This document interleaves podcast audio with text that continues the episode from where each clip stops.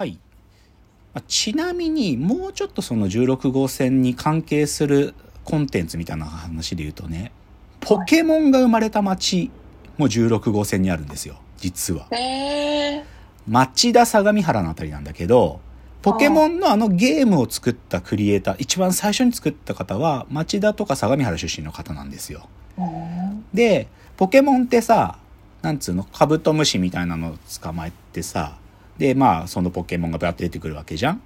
で、で、実はその町田相模原って意外にそういう虫とかも取れるエリアなんだよね。プラス、あと、貝塚っつうのがあってさ、昔のその、なんていうの石器時代とかさ、上、なんちゃら時代のさ、そういうのが出土される場所とかもあ結構あって、あの辺。だから、ポケモンの世界の中でこう原始人みたいな格好していくの出てくるっていうのは、実はそれの影響を受けてて、だからね、、ポケモンが生まれた街も16号にあるんですよ。まあ他にも、これは次の話につながるけど、ブックオフが生まれた街でもあります。町田、相模原は。うん。ブックオフの坂本社長がそこで始めたんですよ。あの、国道沿いの古物屋さんって意味で始めたのがブックオフで、意外にね、なんていうのかな、都心から離れたお金持ちたちが一部住んでたかもするから、いい本っていうのがどんどん出てくるんだって、古物屋さんに売られてきてあ。で、それが意外に売れるんだってことに気づいて、ブックオフって業態が誕生するのね。だからそういうものが生まれた場所でもあるっていうのがちょっと国道16号線ちょっと作品系の話とのつながりでじゃあさっき今日の下敷きの参考文献つった2冊国道16号線スタディーズと国道16号線って2018-2020に出たんだけど実はこの16号線に最初に光を当てたというかまあ意外に前からあるんだけど大々的にこの番組が作られたことで、その16号線をこういう角度で見ようっていうのが機運が高まった瞬間っていうのがあって、それがね、2014年に NHK がドキュメンタリー番組作って、あの、まあ、ドキュメント72時間っていう今もやってるシリーズだけど、そこで、えっと、オンザロード、国道16号の幸福論というのをやったんですよ。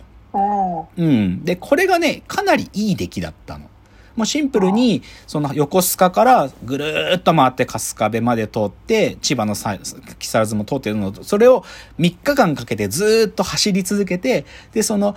国道16号線でこう、偶然見かけた人たちを、つどつど取材していくっていう、そういう話だったの。で、この番組のでも良かったところはさ、序盤は、ああ、ま、またショッピングモールがありますね、とか、チェーン店ばかりが続いてますね、みたいなその街並みを、だからある意味、今の日本ってのの、一つの郊外の風景の象徴みたいな絵面ばっか最初撮ったんだけど、でもそこで偶然出会う人たちが、意外にそういう均質的な消費体験じゃない人たちがいるのよね、当然だけど。なんか、それこそホームレスの親父がいてね、なんかすっげえ朝、なんかね、まし、これ、ロープじゃんみたいなのを犬の首にくくりつけて散歩してる人がいて、すいませんって話しかけるとホームレスのおじさんで、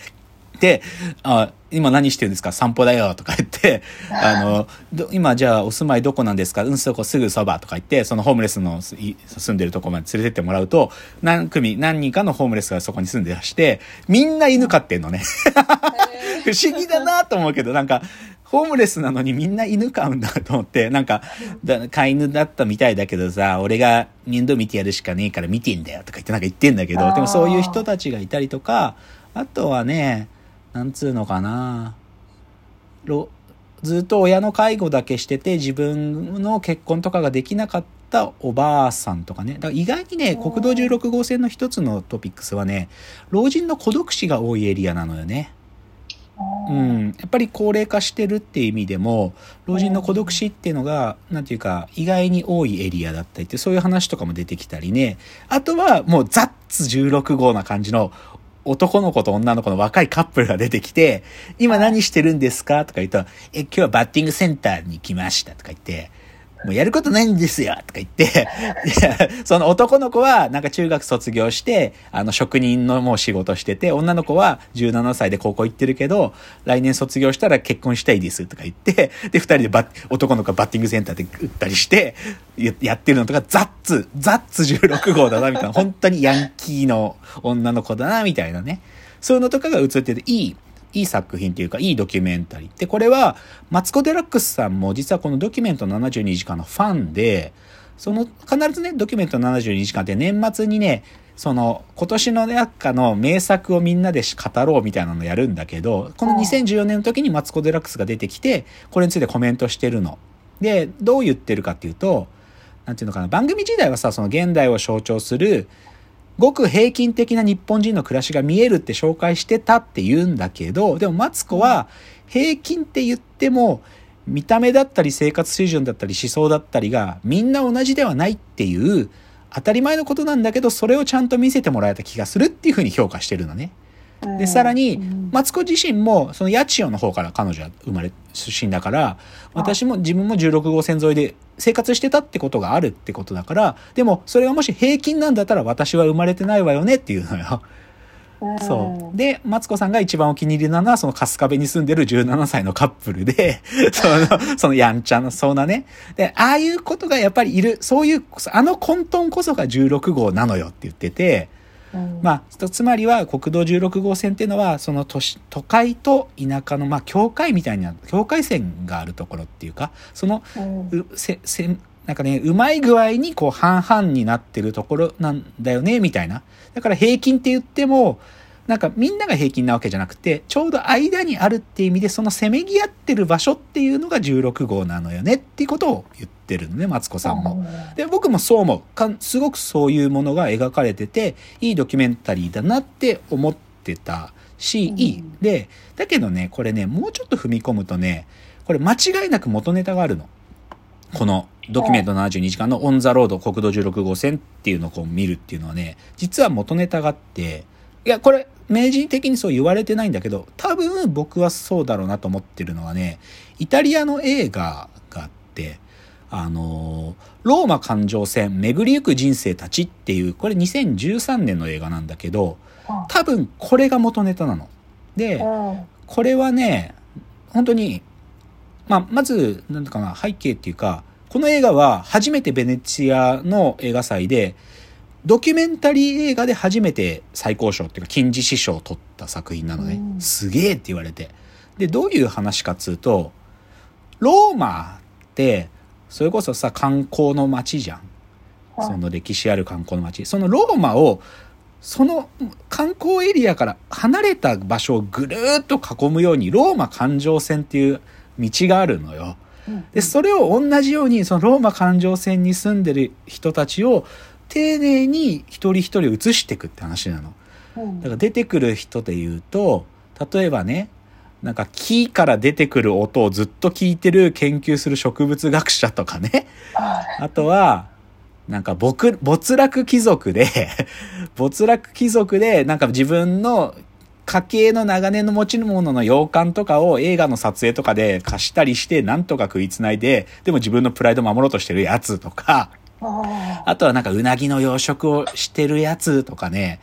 あとなんつうのかな、その、路上生活してる、おそらく娼婦みたいな仕事、暮らしをしてる女性二人とか、でも本当になんていうか、こう、決して幸せと思えない暮らしかもしんないけど、でもまあ、毎日をなんとか生きてるって人たちを丁寧に撮っていくってすげえ映画があるのよ。で、おそらく、この NHK のドキュメンタリーは、間違いなくこのローマ環状線にインスパイアを受けて作ってると思う。明示的に言われてないけどね、でも僕は多分そうだろうなって思うんで、で、ちなみにこの映画のローマ環状線巡り行く人生たちはね、Amazon プライムで見れますよ。見れる。で、そんな長くない90分ぐらいの映画で、傑作なので、だから、どっちを、ちなみに NHK オンデマンドでさっきのドキュメント72時間国道16世、16号の幸福論も見れるんだけど、順序で言うと、ローマ環状線見た方がいいと思う、先にね。うん、なんか、そのマインドで、その国道16号線の話見た方が、いわゆるさっき言ったステレオタイプな国道16号に対するイメージをある意味、こう、デトックスした状態で見始めることができると思いますよ。でもね、でも僕今日その均質的な消費空間ってことを最後は否定したいんだけど、でも僕よくやることとして、これどっちかというと、なんていうのかな、ユーザーサービスを作ってる立場からして、でも、日本人っていうのが今どういう消費をしてるかみたいなのを考えるときに、やっぱりでも16号線に住んでらっしゃる方たちの消費者像みたいなのを想像ししてなきゃダメっていう自覚があるから、よく僕がやるのがね、国道16号に立ってるチェーン店のブレストしたりするの？何が立ってるかなっていうブレストしたりするのよ。